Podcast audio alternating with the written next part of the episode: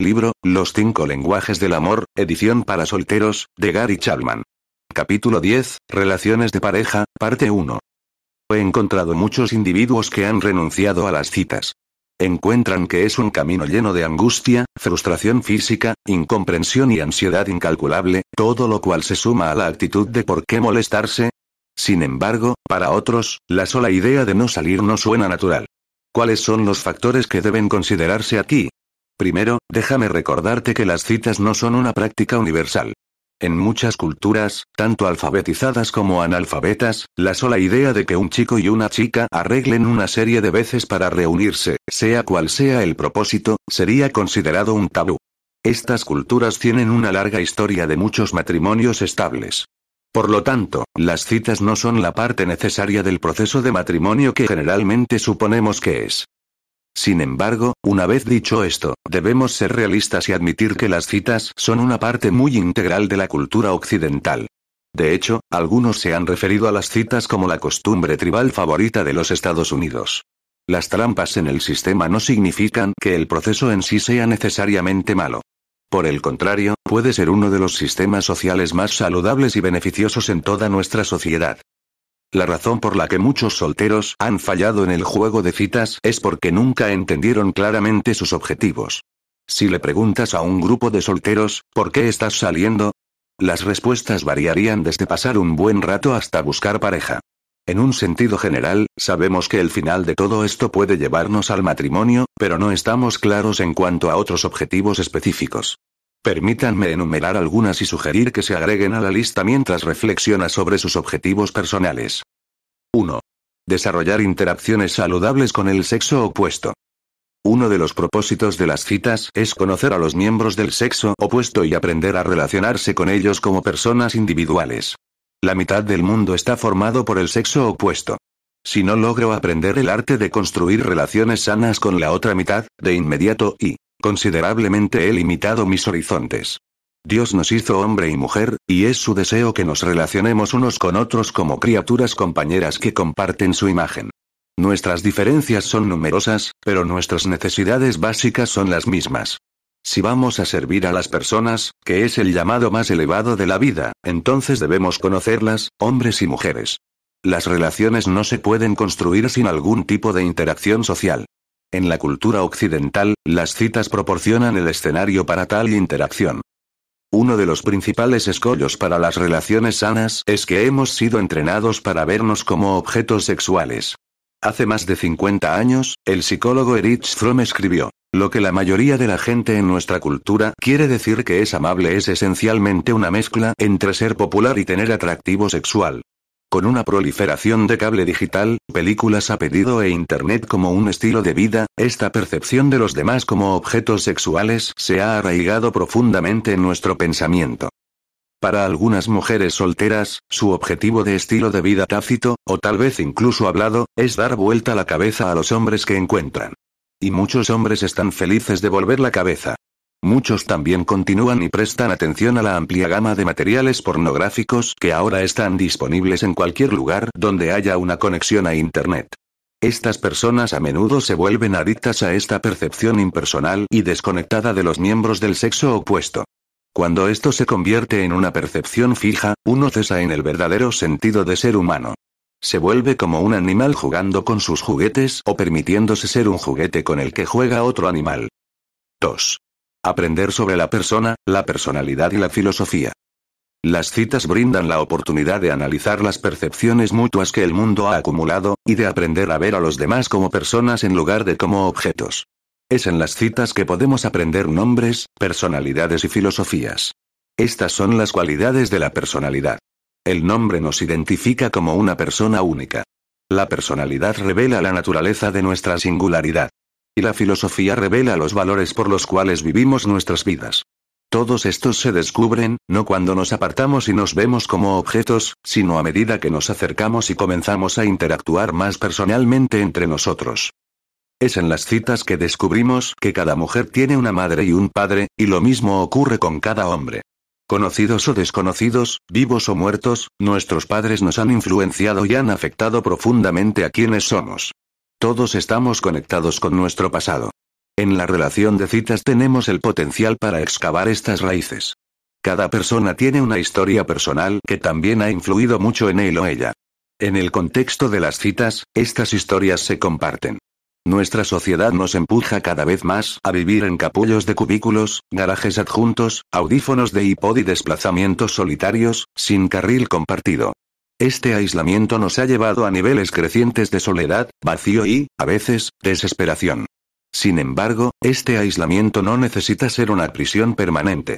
Las citas son una forma aceptable de romper el aislamiento y conectarse con los demás. Abby, una joven muy reservada, casi tímida, no salió en la escuela secundaria y solo salió dos veces en la universidad. Sin embargo, al graduarse y obtener su primer empleo, comenzó a asistir a un grupo de solteros en una iglesia local. Ella aprovechó la oportunidad para salir de postre con un grupo más pequeño y en este contexto se encontró con Brent. Habían estado saliendo durante tres meses cuando Abby me dijo, no sé por qué esperé tanto para empezar a salir. Se siente tan bien conocer a otra persona y dejar que me conozca. Había dado un gran paso al conocer a alguien como persona. 3. Ver nuestras propias fortalezas y debilidades. Un tercer objetivo de las citas es ayudar al desarrollo de la propia personalidad. Todos nosotros estamos en proceso. Alguien me sugirió una vez que debíamos usar señales alrededor de nuestros cuellos que decían, en construcción. A medida que nos relacionamos con otros en el contexto de citas, comenzamos a exhibir varios rasgos de personalidad. Esto provoca un autoanálisis saludable y aporta una mayor autocomprensión.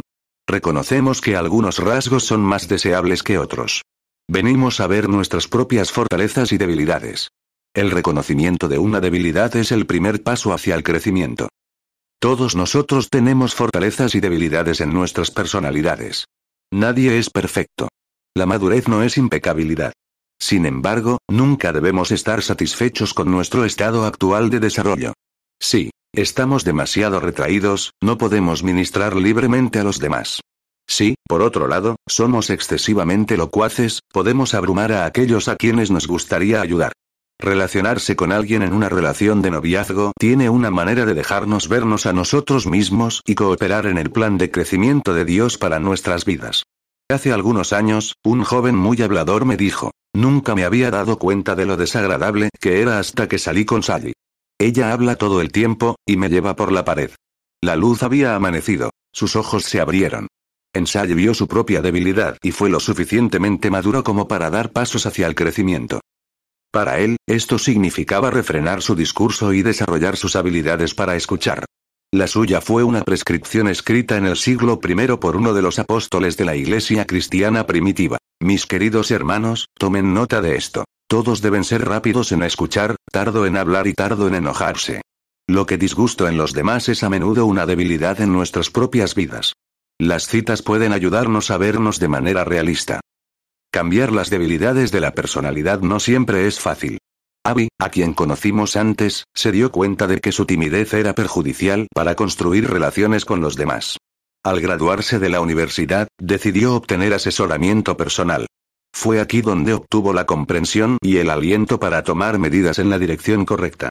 El primero de ellos fue asistir a un grupo de solteros en una iglesia local. El segundo era obligarse a salir con un grupo más pequeño para el postre. Lo que era más difícil para Abby era aprender cómo compartir sus ideas en ese pequeño grupo, hablar de sí misma y hacer que las personas conocieran su experiencia universitaria y su vocación actual. Le tomó alrededor de seis meses desarrollar el coraje para invitar a Brent a cenar, que fue el primer paso para desarrollar su relación. Una vez que comenzaron a salir, Abby sintió que Brent era alguien en quien podía confiar. Con el aliento de su consejero, comenzó a compartir con Brent los detalles de su historia. Su interés en escuchar la animó a continuar. En las primeras etapas, su consejero la animó a escribir las cosas que le diría a Brent esa noche y las preguntas que le haría sobre su vida. Al escribirlo de antemano, Abby tuvo el coraje de seguir adelante. El cambio requiere esfuerzo, pero es un esfuerzo bien invertido. 4. Practicar sirviendo a otros. Un cuarto objetivo de las citas es que brinda la oportunidad de servir a los demás. La historia está repleta de ejemplos de hombres y mujeres que descubrieron que la mayor contribución de la humanidad es dar a los demás. ¿Quién no sabe de la Madre Teresa? Su nombre es sinónimo de servicio. En África estaba Albert Schweitzer, y en India, Mohandas Gandhi. La mayoría de las personas que han estudiado la vida de Jesús de Nazaret están de acuerdo en que su vida puede resumirse por su simple acto de lavar los pies de sus discípulos. Él mismo dijo, yo no he venido para ser servido, sino para servir, y para dar mi vida en rescate por muchos. Instruyó a sus seguidores. Quien quiera hacerse grande entre ustedes debe ser su siervo. La verdadera grandeza se expresa en el servicio. No quiero transmitir la idea de que las citas se deben hacer en un espíritu de martirio. Pobre de mí. Tengo que hacer este servicio como mi deber, o si sirvo a este tipo, tal vez le gustará. El ministerio, servir, es diferente del martirio. El ministerio es algo que hacemos por los demás, mientras que el martirio es algo que otros nos provocan. Citas es siempre una calle de dos vías. Ciertamente, recibimos algo de la relación, pero también debemos contribuir a la vida de la persona con la que estamos saliendo. Se podría lograr un bien inconmensurable si pudiéramos ver el servicio como uno de los propósitos de las citas. Muchos compañeros reservados podrían ser atraídos por las sabias preguntas de un compañero de citas. Muchos fanáticos pueden ser calmados por la verdad que se habla en el amor. Tomar el ministerio en serio puede cambiar su actitud hacia las citas. Usted ha sido entrenado para dar lo mejor de sí, para que la otra persona quede impresionado. En consecuencia, es posible que haya sido reacio a hablar sobre las debilidades de su pareja, por temor a que él o ella se aleje de usted. El servicio genuino exige que hablemos la verdad con amor. No nos servimos el uno al otro evitando las debilidades del otro. Afortunadamente, no todos nuestros servicios implican señalar las debilidades de nuestros socios de citas. A menudo los ayudamos simplemente escuchando mientras comparten sus luchas. La escucha empática es una medicación impresionante para el corazón herido. Jim estaba saliendo con Tricia cuando su padre murió de un ataque al corazón. Solo habían estado saliendo unas semanas, pero Jim sintió que ella quería que él estuviera con ella. Así que se sentó con la familia para el servicio conmemorativo y acompañó a Tricia al entierro. En las siguientes semanas, a menudo le hacía preguntas sobre su padre y le dejaba hablar libremente sobre sus recuerdos. Al hacer esto, Jim estaba ayudando a Tricia a superar el dolor que tanto le dolía. Si no hubieran estado saliendo, él no habría tenido esta oportunidad de servir, lo cual fue extremadamente útil para Tricia. 5. Descubrir a la persona con la que nos casaremos. Otro objetivo obvio de las citas es ayudarnos a descubrir el tipo de persona con quien nos casaremos. Como se señaló anteriormente, en algunas culturas los matrimonios están arreglados. Los contratos se establecen entre las respectivas familias. La elección se hace sobre la base de consideraciones sociales, financieras o religiosas. Se supone que la pareja desarrolla el amor una vez que están casados. En la cultura occidental, el proceso se deja a las personas involucradas. Francamente, prefiero este proceso. Las citas están diseñadas para ayudarnos a obtener una idea realista del tipo de persona que necesitamos como pareja de matrimonio. Salir con personas con diferentes personalidades nos da criterios para hacer juicios sabios. Alguien que tiene una experiencia de citas limitada puede, después del matrimonio, estar plagado de pensamientos como, ¿qué les gusta a otras mujeres barra hombres? ¿Hubiera tenido un mejor matrimonio con otro tipo de pareja? Estas preguntas pueden llegar a todas las parejas, especialmente cuando hay problemas en el matrimonio. Pero la persona que mira hacia atrás en una vida social equilibrada antes del matrimonio está mejor equipada para responder estas preguntas. No es tan probable que construya un mundo de sueños, porque la experiencia le ha enseñado que todos somos imperfectos. ¿Qué podría ser más difícil que encontrar a alguien con quien podamos vivir en armonía y satisfacción durante los próximos 50 años? Las variables son geniales. La vieja idea es que los opuestos se atraen. Hay verdad en eso, pero los opuestos también pueden repeler. Es por eso que las parejas pueden sentirse atraídas antes del matrimonio y resultar tan desilusionadas después. La realidad es que cuanto más similares seamos, menos conflictos tendremos. La similitud es especialmente importante cuando se trata de los asuntos más importantes de la vida. Valores, espiritualidad, moral, tener o no hijos, cuántos hijos tener y objetivos vocacionales. Las citas proporcionan el contexto para explorar las respuestas a estas preguntas y determinar nuestra idoneidad para el matrimonio. ¿Y los lenguajes de amor? Probablemente hayas notado que hasta ahora no hemos discutido el amor como un elemento en el proceso de datación. La razón para eso debería ser obvia. El amor genuino interactúa con todas las ideas que hemos discutido sobre las citas. Una actitud de amor debería motivarte a querer relacionarte con los demás como personas más que como objetos, desarrollar tu propia personalidad para que puedas alcanzar tu potencial para el bien en el mundo, y servir a tu pareja y buscar alentar a esa persona a alcanzar su potencial. Al buscar pareja, el amor es la motivación fundamental, que no solo conduce a una boda, sino a un matrimonio exitoso. Si esto es cierto, aprender a expresar amor en un idioma que su pareja de citas entenderá se vuelve crítico. Cuando el compañero de citas se siente amado, es mucho más probable que esté abierto a una relación auténtica. Tus relaciones de citas mejorarán si aprendes a hablar el idioma de amor principal de la persona con la que estás saliendo. Más allá del hormigueo. Shelley y Neil se conocieron cerca del final de su primer año en la universidad y habían estado saliendo durante dos años y medio. Ambos eran personas mayores y estaban contemplando la escuela de posgrado. También hablaban en serio sobre su relación. Siento que estamos perdiendo algo, me dijo Mail. Nuestra relación siempre ha sido buena, pero es como si la emoción se hubiera ido. Hubo un tiempo en que hablamos sobre casarnos después de la graduación, pero ahora no estamos seguros. Si tienes tiempo, nos gustaría sentarnos y hablar contigo sobre eso. Dos semanas después Shelley y Neil vinieron a mi oficina. Después de pasar una hora escuchando su historia, parecía que eran una pareja que tenía la base para una relación duradera. Pero para verificar mis propias percepciones, sugerí que tomaran un inventario de personalidad. Dichos inventarios implican responder una serie de preguntas en privado. Los inventarios se califican y un consejero interpreta los resultados. Neil y Shelley estuvieron de acuerdo, y cuando su perfil regresó indicó que eran altamente compatibles en todas las áreas básicas requeridas para un matrimonio estable. Con esta información en la mano, les expliqué lo que pensé que había sucedido en su relación. Repasé la naturaleza de la experiencia en el amor. Cómo comienza con el hormigueo y se convierte en una obsesión emocional en la que se ve a la persona a través de lentes de color rosa y parece ser perfecta. Les recordé que esta es una de las experiencias emocionales más elevadas que haya habido entre dos personas. También les recordé que es temporal. Desapareció en dos años. Cuando salimos de esta obsesión emocional, comenzamos a vernos en términos más realistas. Vemos sus debilidades y sus fortalezas. Nos damos cuenta de que no son perfectos. Aquí es cuando la pareja comienza a sentir que el amor se está escapando de ellos. Ahora deben ser mucho más intencionales en su comportamiento. La etapa del matrimonio enamorado requiere poco esfuerzo. De hecho, enamorarse no fue una elección consciente. Todo lo que hacemos en el estado de amor requiere poca disciplina o un esfuerzo consciente de nuestra parte. Las largas llamadas telefónicas que nos hacemos, el dinero que gastamos viajando para vernos, los regalos que hacemos y los ridículos proyectos de trabajo que hacemos no son nada para nosotros. Como la naturaleza instintiva de un pájaro dicta la construcción de un nido, la naturaleza instintiva de la experiencia en el amor nos empuja en nuestra euforía. Pero cuando la euforía ha seguido su curso, debemos asumir la responsabilidad de nuestro comportamiento. El amor, en este punto, se convierte en una elección.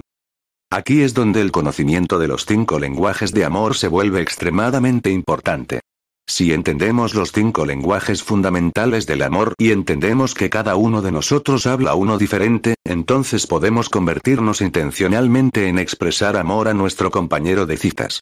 Cuando hacemos esto, siguen sintiendo nuestro amor a pesar de que la euforía y el pensamiento distorsionado de la etapa en el amor han desaparecido.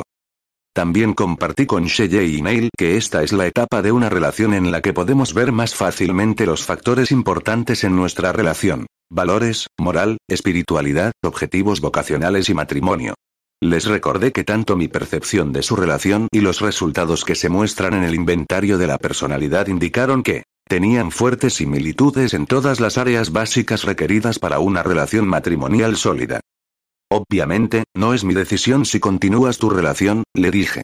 Eso es algo que solo ustedes dos pueden decidir, pero creo que tienen la base para una relación de por vida. Si puedes descubrir y hablar el idioma de amor principal de cada uno, redescubrirás la chispa en tu relación. Podría decir que estaban preparados para el desafío. Tres meses más tarde pasaron por mi oficina, no para recibir asesoramiento, sino para compartir conmigo que ahora estaban comprometidos y planeaban casarse después de la graduación. Los lenguajes de amor funcionaron para nosotros, dijo Neil. La chispa ha regresado y sabemos que queremos casarnos. Shelley agregó. Compartimos su libro de lenguaje de amor con mis padres, y hemos visto cómo vuelve la chispa a su matrimonio. Muchas gracias por tomarse el tiempo con nosotros. Envíame una invitación a la boda, le dije. Si estoy libre, iré.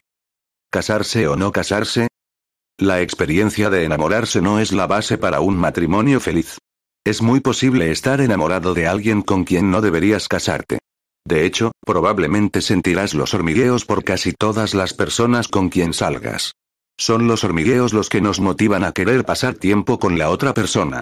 Cuando sales, a veces los hormigueos se disipan rápidamente y la relación nunca se pone en marcha.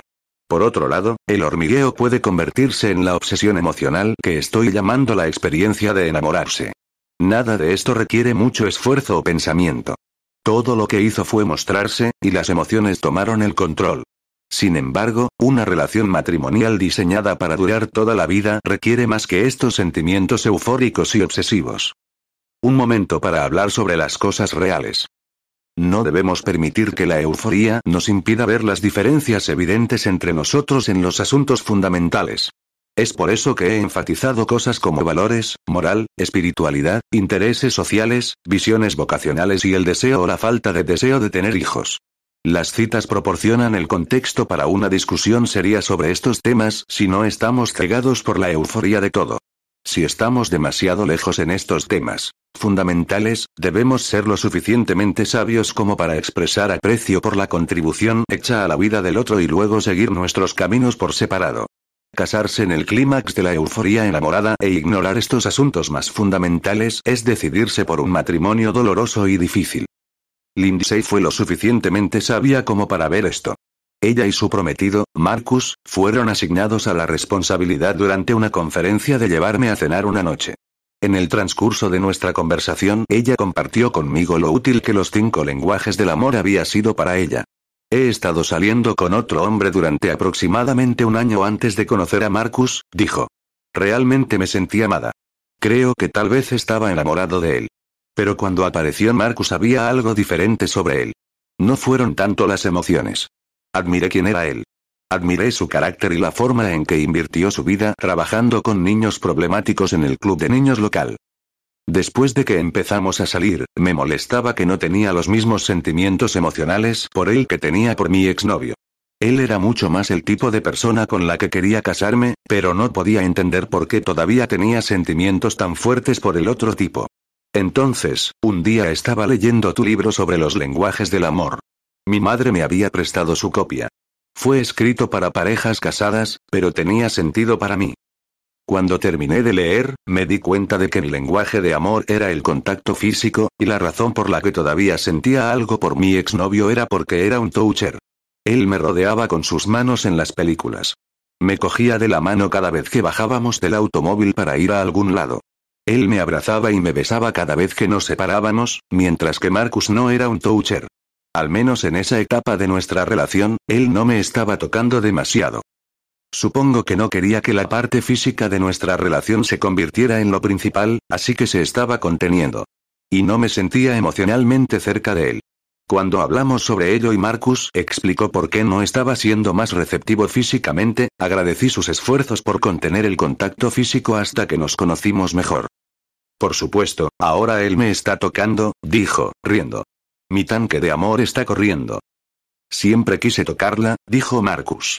En el pasado tuve relaciones donde el contacto físico era todo lo que teníamos en común. No quería que eso fuera cierto en esta relación.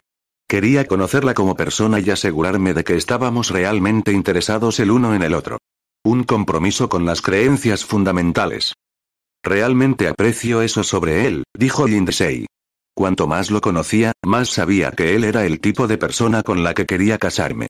Cuando finalmente llegaron los toques, supe que él era a quien quería abrazar y besar por el resto de mi vida. Por eso dije que sí cuando me pidió que me casara con él.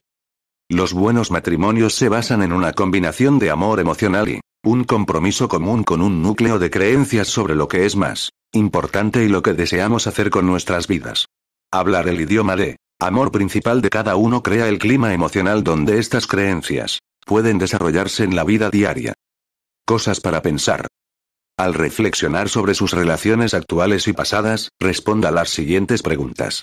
¿Hasta qué punto lo vi como una persona en lugar de como un objeto? Que también descubrí su personalidad, historia, valores, moral y creencias espirituales. ¿Qué descubrí acerca de mí mismo en esta relación de citas? ¿Qué cambios positivos hice? ¿De qué maneras ayudé a mi pareja de citas? ¿Qué también lo hice en escuchar con empatía y enfrentar debilidades? ¿Por qué decidí casarme o no casarme con esta persona? Si hubiéramos conocido el lenguaje de amor primario de cada uno, ¿qué diferencia podría haber hecho esto en nuestra relación?